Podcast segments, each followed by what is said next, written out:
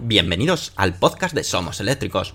Yo soy Antonio Sánchez y te voy a acompañar durante los próximos 30-40 minutos que dura este podcast. El objetivo de este podcast es difundir y dar a conocer más sobre los vehículos eléctricos, energía sostenible y tecnología aplicada a los vehículos. El contenido del podcast contará inicialmente con tres apartados diferenciados. Por una parte, hablaremos de las noticias más destacadas ocurridas sobre vehículos eléctricos. Continuaremos con un apartado de Tesla, llamado Espacio Tesla, donde te hablaremos de curiosidades y experiencia de uso de un Tesla. Finalmente, acabaremos con preguntas y respuestas que nos hagáis llegar en los podcasts anteriores o a través de las redes sociales. Daremos respuesta a todas las dudas que te surjan.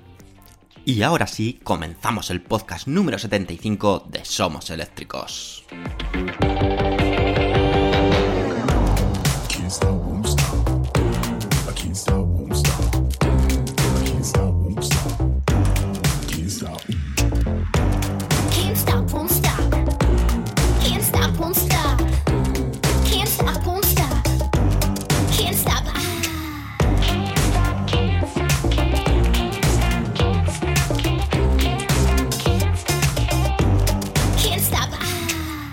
Muy buenas a todos y bienvenidos a otra entrega del podcast. Como sabéis, en somoseléctricos.com durante estos días no hemos parado y no vamos a parar. Queremos que estos días al menos sean lo más llevaderos posible, ya que están siendo duros para todos. Pues bueno, al menos que tengáis estos eh, momentos de diversión o de al menos de escape para dedicar pues a algo que te puede gustar. Y lo dicho, espero que sea lo más leve posible y como ya os hemos avisado, vamos a estar al pie del cañón. Vamos a empezar este podcast, este podcast ya número 75, hablándote de la compañía Bit. Bit es, una, es uno de los más importantes fabricantes de coches eléctricos a día de hoy.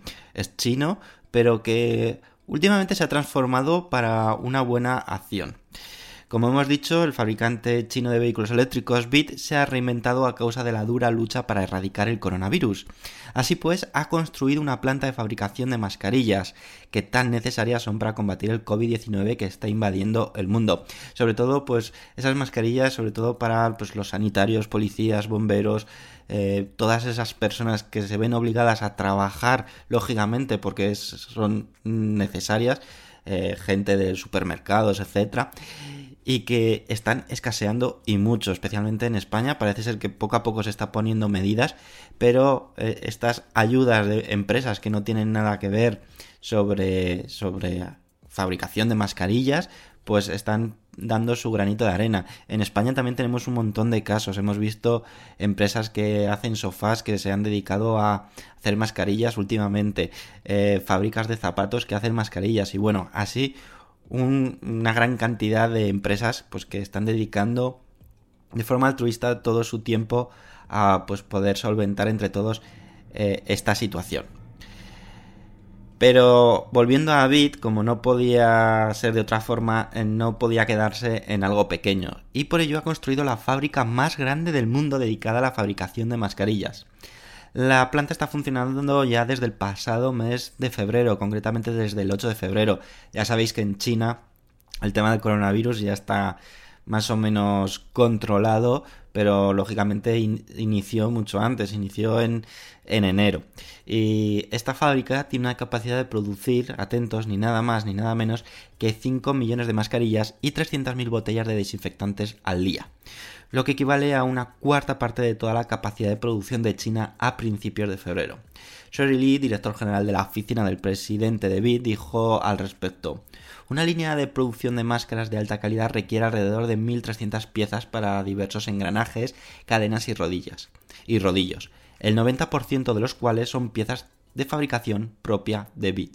Es decir, han tenido que fabricar sus propias máquinas para poder tener este nivel de productivo y poder hacer estas mascarillas.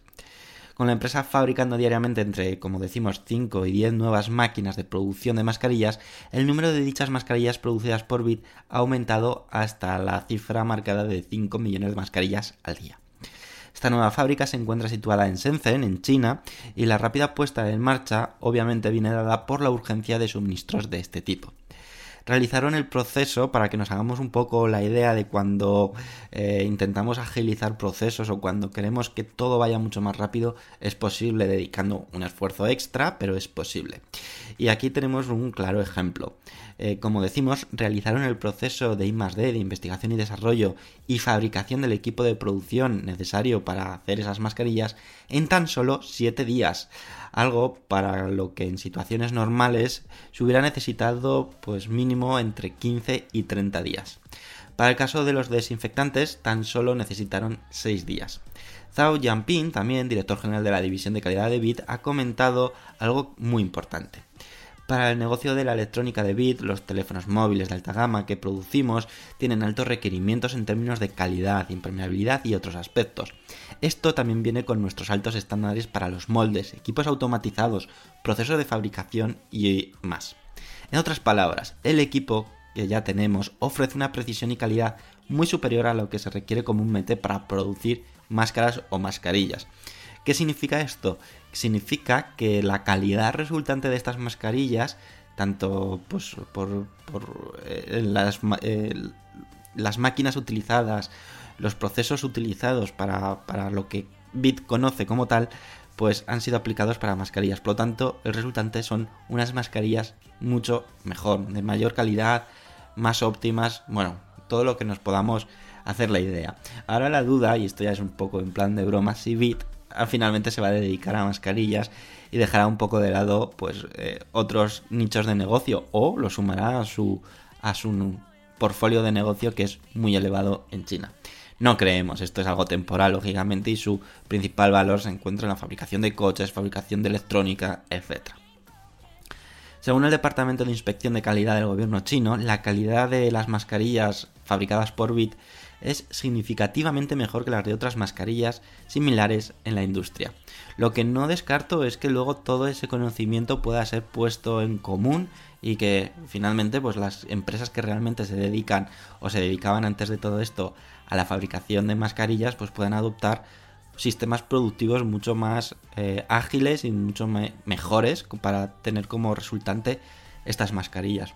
¿Y tú qué opinas? Me imagino que en tu país, ya nos estés escuchando en España, en Sudamérica o en cualquier otro lugar del mundo, ¿qué opinas de que estas empresas o que empresas que no tienen nada que ver con la fabricación de pues, material sanitario, también conocidos como EPIs, eh, pues este, este, término lo habréis hablado o lo habréis escuchado muchísimo últimamente en, la tele, eh, si veis oportuno que pues eh, empiecen a fabricar eh, esos materiales, aunque no sea su core de negocio, y que dediquen pues todos esos esfuerzos ahora, en vez de tener las fábricas paradas, pues dediquen todo ese esfuerzo pues para un bien común. ¿Qué opinas? ¿Tienes algún caso destacable que te gustaría compartir con nosotros? Pues como siempre, deja tu opinión en los comentarios del podcast en iBox eh, y lo escucharemos, bueno, lo escucharemos y lo transmitiremos en el próximo eh, podcast. También puedes hacernos llegar a través de podcast.somoseléctricos.com o incluso algo nuevo que creo que puede ser muy chulo que, vamos a habilitar es enviarnos eh, un correo a podcast.somoseléctricos.com con tu audio, es decir, con tu, tu consulta, con tu duda, con tu comentario, tu opinión y lo pondremos en el podcast siguiente. En vez de así escucharme a mí, os escucharéis a vosotros y también así nos vamos a poner todos un poco de voz. ¿Qué os parece la idea? ¿Os parece buena? Pues venga, espero esos audios en el siguiente email podcast.somoseléctricos.com. Más adelante veremos a ver si lo evolucionamos un poco más y agilizamos ese proceso para que sea un poco más sencillo, ¿de acuerdo? Que probablemente algo haremos, pero os lo adelantaré no sé si en este podcast o en los siguientes. Así que lo dicho, quiero conocer vuestra opinión al respecto de estas decisiones que están realizando eh, pues muchas fábricas o muchas empresas en todo el mundo. Y ahora ya dejando un poquito de lado el coronavirus, pues vamos a hablaros de BMW y de quizás, bueno, de quizás no, de su coche eh, más premium o más representativo, el BMW Serie 7, porque tiene mucho que decir en cuanto a la electrificación. Así que os lo contamos a continuación.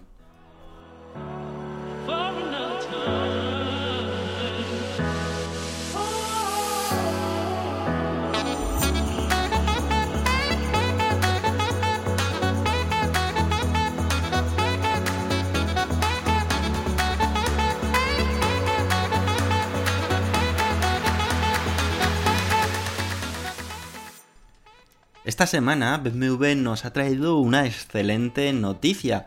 Y ya sabéis que BMW últimamente, pues en cuanto a coches eléctricos, eh, veíamos que le faltaba ese push o ese empuje que quizás otros fabricantes estaban dando. Sin embargo, ha anunciado que uno de sus buques insignia, que ya os hemos adelantado, el BMW Serie 7, tendrá una versión totalmente eléctrica en su próxima generación.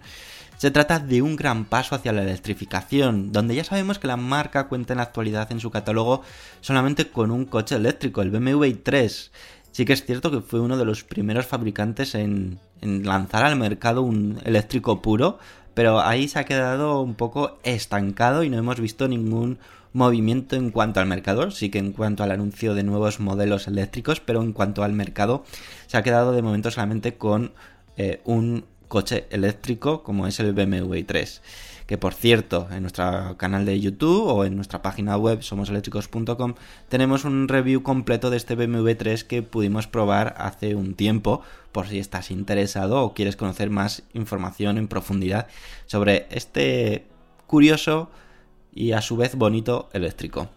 Y esto no hace otra cosa que acercar los planes cercanos de lanzamiento de los modelos eléctricos de BMW. ¿Por qué digo eso? Porque el BMW iX3 entrará en producción este mismo año en la planta de China que tiene BMW, concretamente en Shenyang, seguido en 2021 por el BMW Nets que lo hará en la planta de Alemania, en Dingolfing, y el BMW i4 en la planta de Múnich. Recordemos también que para finales de 2021 el grupo espera tener en la calle más de un millón de vehículos con trenes de tracción totalmente eléctricos o híbridos enchufables. De esos vehículos, 5 de ellos serán totalmente eléctricos. Tampoco hay que olvidarnos también de otra filial o de otra de la marca de BMW, como es la reciente llegada del Mini Cooper SE totalmente eléctrico, que comenzó a finales de 2019 su producción en la planta que tiene el, fabricante en Reino Unido, concretamente en Oxford. El objetivo de BMW, como hemos dicho, es el de tener 25 modelos electrificados en las carreteras, más de la mitad de ellos totalmente eléctricos para dentro de tres años, es decir, para 2023. Se prevé que en ese transcurso, para 2021, la demanda de vehículos electrificados, según eh, los datos de BMW, es que se duplique en comparación con 2019. Y el grupo BMW espera entonces ver una curva de crecimiento pronunciado hasta 2025 con unas ventas de vehículos electrificados creciendo en un promedio de más del 30% de forma anual. Además, la marca alemana también ha anunciado que planea invertir más de 30.000 millones de euros en tecnologías orientadas al futuro hasta 2025. Es más, el presidente del Consejo de Administración de BMW, Oliver Zipse, ha querido transmitir o mandar este mensaje que os decimos a continuación. Las nuevas tecnologías son clave para el futuro de la movilidad. Hasta el año 2025 tenemos la intención de invertir más de 30.000 millones de euros en investigación y desarrollo para subrayar nuestra posición como líderes de la innovación. Esto también expresa nuestra confianza en el desarrollo futuro de los negocios. La capacidad de integrar diversas tecnologías para formar un sistema completo es de vital importancia. Las empresas capaces de desarrollar y combinar hardware y software en igual medida conformarán el futuro del automóvil. En este sentido, estamos claramente en el carril rápido. A su vez, la compañía ha querido clarificar otros aspectos y son los siguientes. Un aspecto clave en este esfuerzo es el desarrollo de procesos digitales aún más rápidos y estructuras más eficientes se espera que el programa Performance Next genere ahorros por eficiencia superior a 12.000 millones de euros para finales de 2022. Entre otras cosas, los tiempos de desarrollo de los nuevos modelos de vehículos se reducirán hasta en un tercio. Por lo que respecta a los productos, hasta el 50% de las variantes de transmisión tradicionales se eliminarán a partir de 2021, en la transición hacia la creación de arquitecturas de vehículos mejoradas e inteligentes en favor de transmisiones electrificadas adicionales en esta área donde el impacto total de estas medidas entrará en vigor, particularmente en los años posteriores a 2022. Bajo mi punto de vista, a ver, BMW sí que está apuntando mucho en tema de tecnología y ser uno de las empresas o de los fabricantes más vanguardistas. Sí que echo de menos que al menos a día de hoy eh, estuviese, ¿cómo decirlo? Eh, estuviese un poco más alineado o que sacase, tuviese en el mercado al menos uno o dos vehículos eléctricos. aparte del IE3. Mm, creo que se ha quedado dormido y que sí, que va a poner todos los medios para volver a posicionarse en donde, donde debe de estar, pero esa es mi impresión. Veremos a ver cómo evolucionan los próximos meses y años sobre este fabricante BMW, uno de los mm, marcas más con más prestigio y más conocidas en todo el mundo y que lógicamente va a poner toda la maquinaria para no quedarse atrás. Y ahora vamos a hablaros también de otro fabricante alemán, de Volkswagen, y de sus planes más próximos porque quizás en esos planes próximos esté el coche que estás buscando de Volkswagen. Vamos a hablaros de ello, ¿vale? Del ID1, así que estate muy atento después de unos segundos de música. ¡Vamos!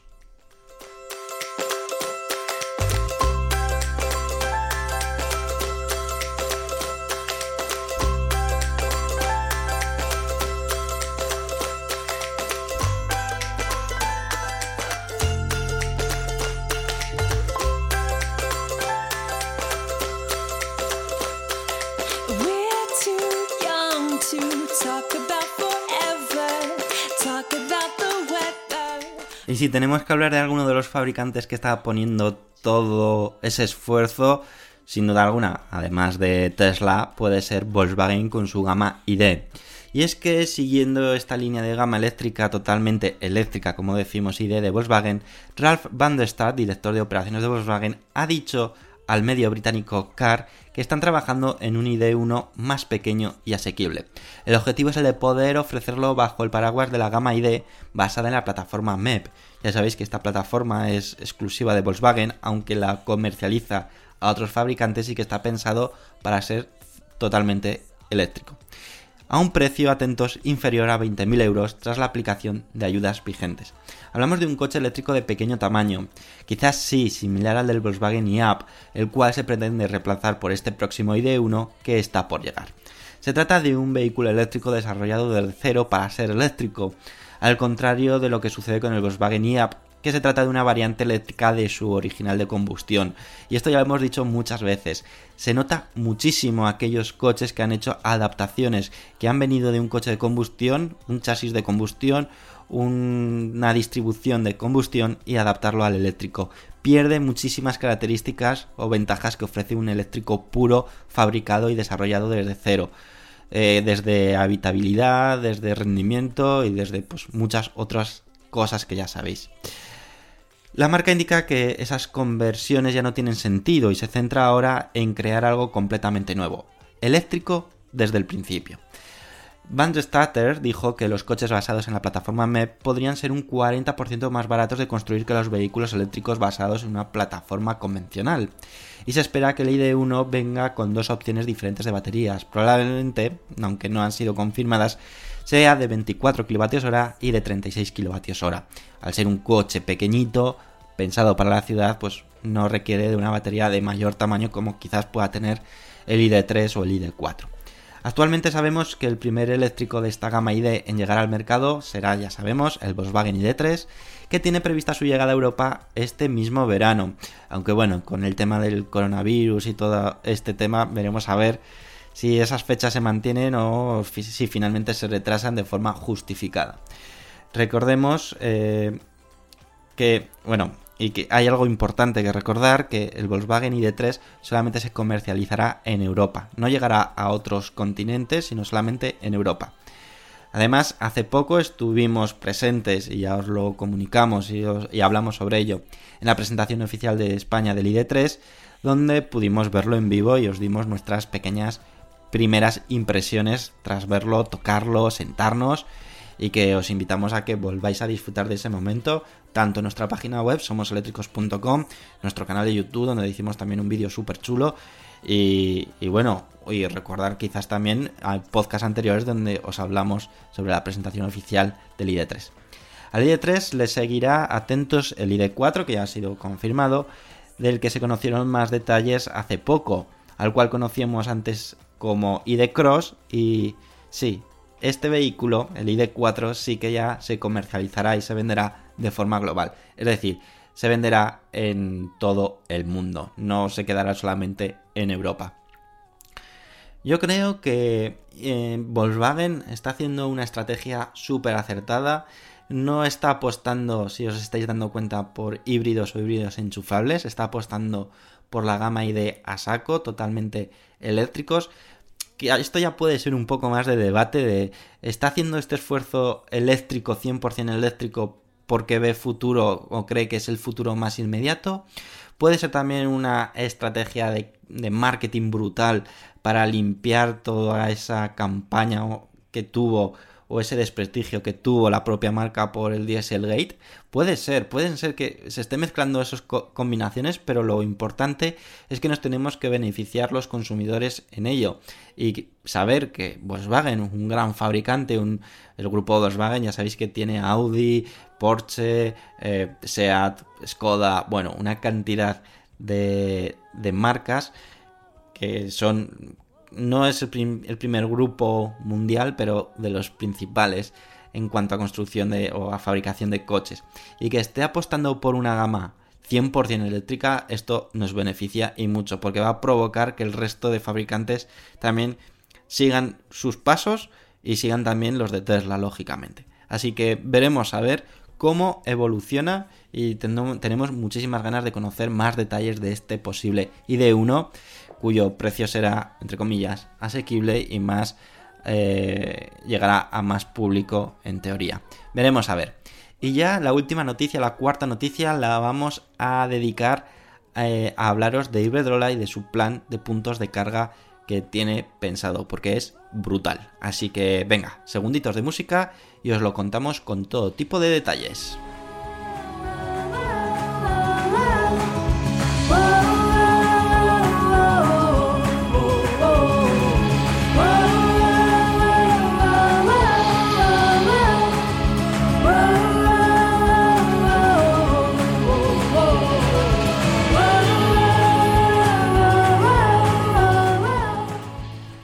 Comercializadora energética de origen español Iberdrola ha anunciado un aumento de su inversión destinado a la electrificación de un total de 150 millones de euros.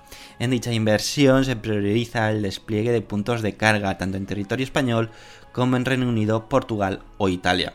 Como sabéis, uno de los puntos clave para esa expansión de utilizar vehículos eléctricos o coches eléctricos es contar con una red de, red de puntos de carga adecuados, rápidos y que lógicamente nos permitan viajar con coches eléctricos.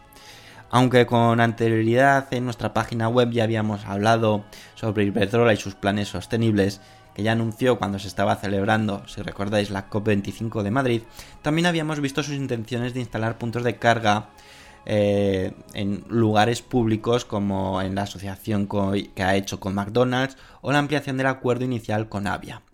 A dichos acuerdos se suman también los anteriores con IKEA o Oil, también referentes a las estaciones de carga. Además, a finales del año pasado pudimos ver la planta de almacenaje de baterías conectada a la red eléctrica española que la compañía construyó siendo la primera de España. Ahora la intención de la compañía es darle un nuevo impulso a la creación de puntos de carga, que tan necesarios son en nuestro país, así como en el resto del mundo, lógicamente. De hecho, un informe reciente informó que se necesitan 15 veces más cargadores de los existentes en Europa para 2030 para ser lógicamente eh, suficientes para cubrir la fuerte demanda que va a haber sobre vehículos eléctricos, se pueden hacer viajes sin esperas eh, y un largo etcétera. El objetivo de Iberdrola es conseguir una infraestructura de carga de calidad, para lo que ha realizado la inversión anteriormente comentada, para así intensificar el despliegue de puntos de recarga de vehículos eléctricos en los próximos 5 años. Así pues, este nuevo impulso multiplica por 6 el plan inicial, que afectará a hogares, empresas y vías urbanas o carreteras, creando puntos de carga estratégicos. Luis Will, responsable global de Smart Mobility de Iberdrola, ha comentado sobre este proyecto lo siguiente. El proceso de descarbonización de nuestra economía no es solo una cuestión del sector energético, sino que requiere de la participación y el compromiso de todos los sectores emisores, especialmente del transporte, que puede contribuir de forma determinante a la reducción de la contaminación de nuestras ciudades. Por este motivo hemos revisado nuestro plan inicial y hemos apostado por trabajar en un marco de actuación más ambicioso, en términos de inversión y capacidad de la infraestructura, para seguir dando respuesta al crecimiento exponencial que preveemos, que preveemos que se registre la movilidad eléctrica a partir de este mismo año. Desde el propio Iberdrola indican que desplegarán estaciones ultra rápidas de 350 kilovatios cada 200 kilómetros, super rápidas de 150 kilovatios cada 100 kilómetros y rápidas de 50 kilovatios cada 50 kilómetros. Actualmente Iberdrola cuenta con 5.000 cargadores en España y de esos cargadores 400 son de carga rápida en carreteras y autovías y otros 1.600 cargadores se encuentran en diferentes etapas de desarrollo en vía pública, estando más de 300 operativos en la actualidad. Además, el año pasado Iberdrola se comprometió a electrificar toda su flota de vehículos en España y Reino Unido para 2030.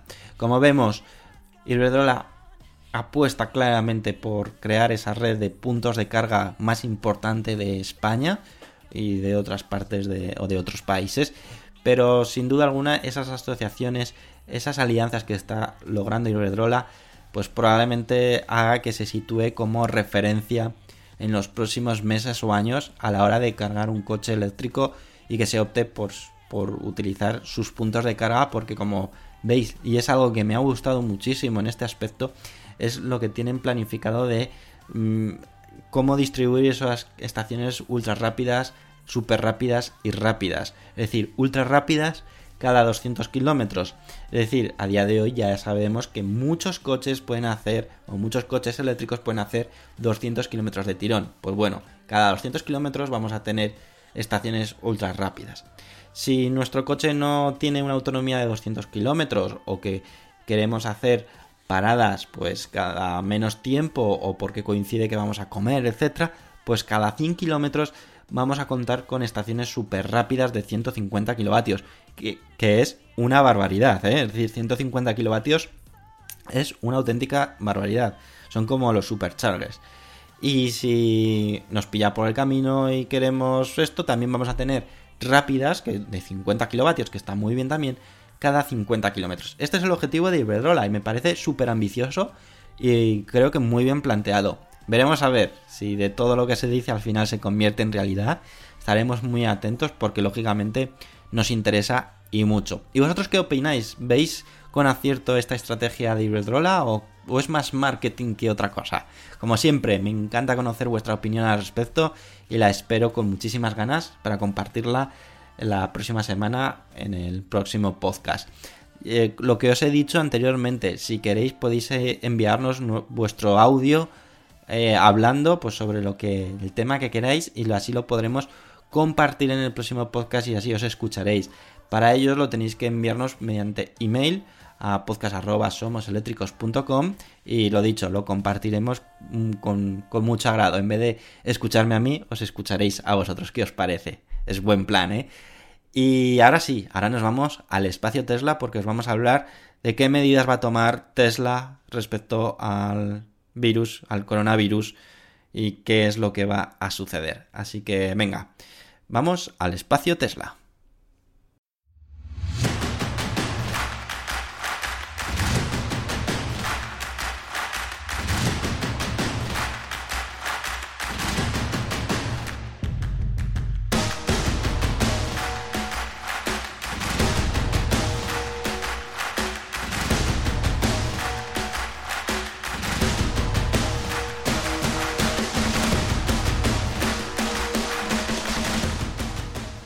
Y bueno, tenemos que hablaros en este espacio Tesla, por desgracia, de las decisiones o lo que va a realizar Tesla respecto a esta situación tan crítica sobre el coronavirus. Y es que a partir del lunes 23 de marzo, es decir, desde que se está emitiendo este podcast, Tesla va a reducir la actividad de sus fábricas en Estados Unidos para cumplir así las normas impuestas por el propio gobierno de Estados Unidos. Esto afectará tanto a la fábrica de Fremont, que está en Nevada, como a la de Nueva York, donde Tesla ha estado negociando en los últimos días para seguir manteniendo las fábricas operativas, aunque con una plantilla reducida, para poder finalizar los vehículos que estaban en fase de producción. Tesla ha querido clarificar mediante nota de prensa que a pesar de que se han tomado todas las precauciones de salud conocidas, las operaciones en ciertos lugares con gran cantidad de gente podía suponer un daño y desafío para empleados, sus familias y proveedores, y por ello han decidido suspender de forma temporal la producción. ¿Y qué va a suceder con los trabajadores? Pues tras el cese temporal de la producción de las fábricas de Tesla, todos aquellos que su función no pueda ser realizada desde casa mediante el teletrabajo recibirán el pago de su nómina hasta el 23 de marzo. Después deberán de coger vacaciones forzadas.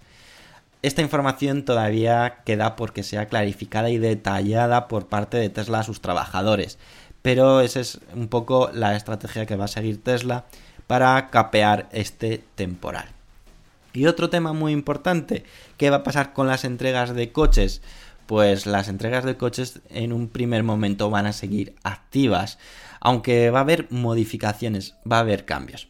Tesla ha querido clarificar que seguirán el proceso de entrega de nuevos vehículos, aunque será de forma diferente, ya que harán lo que ellos han denominado como entregas sin contacto, para evitar de esta forma posibles contagios o incluso el propio miedo de poder ser contagiado. Probablemente muchos clientes, sobre todo en Estados Unidos, bueno, o en, España con el Tesla Model 3, pues no puedan esperar más tiempo a esperar su nuevo coche, ¿verdad? Y especialmente, como digo, del Model Y, porque las primeras entregas empezaron hace unos días, como os hablamos en somoseléctricos.com.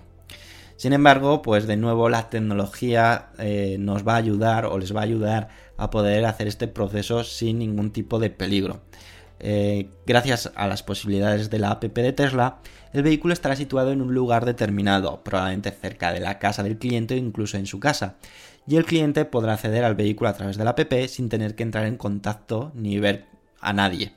Obviamente, todos los vehículos previamente serán limpiados y desinfectados para evitar posibles problemas de contagio. En España me consta que, eh, además de estar en la situación de alarma que está actualmente, eh, las entregas se están realizando directamente en los domicilios de los clientes. Así se evita tener que ir a las tiendas de Tesla o recoger su nuevo coche, algo que entiendo que no sería de primera necesidad y estaría algo más que prohibido. Por lo tanto, vas a recibir tu Tesla pues en la puerta de tu casa, como si de Amazon se tratase.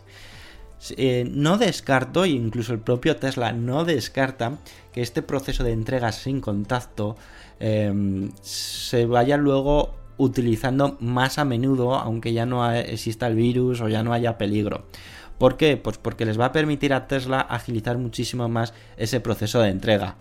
Tendrán campas enormes de coches eh, preparados y el cliente irá a recogerlo cuando desee y tan solo tendrá que ir allí con su móvil, abrir su coche, donde estará identificado y se lo podrá llevar. Eso va a suponer un ahorro bestial de tiempos, de personal y de, pues, de logística.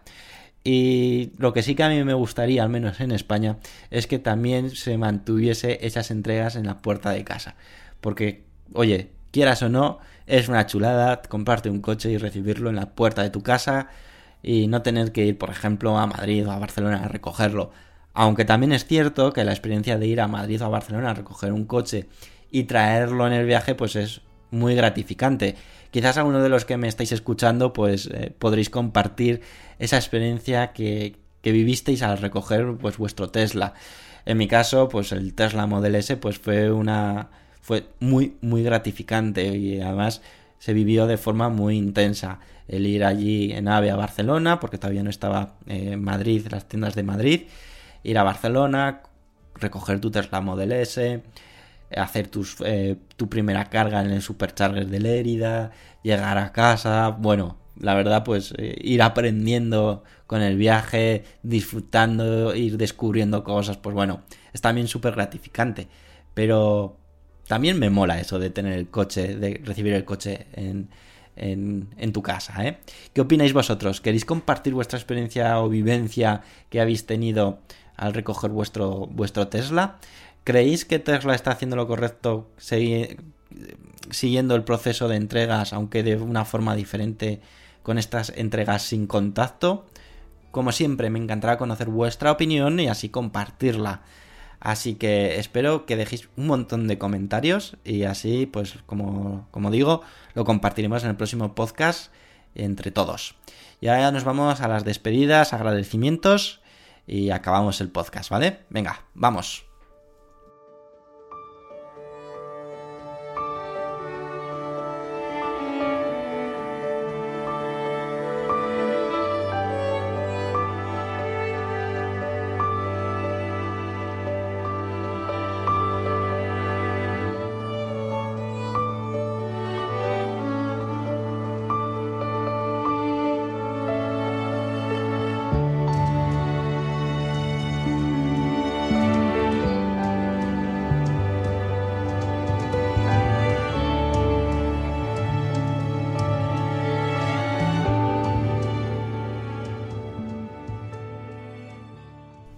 Esta semana tenemos menos comentarios y aún que otro menos apoyo, pero aún así agradeceros un montón, pues estar siempre al pie del cañón apoyando a pesar de este momento tan complicado. Soy consciente que, que, muchas personas pues también nos escucháis pues en el coche cuando vais al trabajo o cuando utilizáis un autobús, un tranvía, un metro y lógicamente estas circunstancias pues han cambiado prácticamente en todo el mundo. Ahora casi todos nos estamos quedando en casa trabajando. Pero aún así, pues agradeceros un montón el apoyo que recibimos como siempre. Y sobre comentarios, pues tenemos dos. Por una parte, Potro de Aral que dice, hola, me encantaría comprar el Tesla Model Y, pero mi economía no me lo permite, así que tendré que esperar a ver qué modelos van saliendo. Un saludo y sigue así. Muchísimas gracias Potro de Aral por el apoyo y por el comentario. Y no me cabe duda que Tesla eh, dentro de su plan estratégico va a lanzar vehículos cada vez más económicos y más eh, pues de distintos segmentos. Está cubriendo, como veis, todos los segmentos.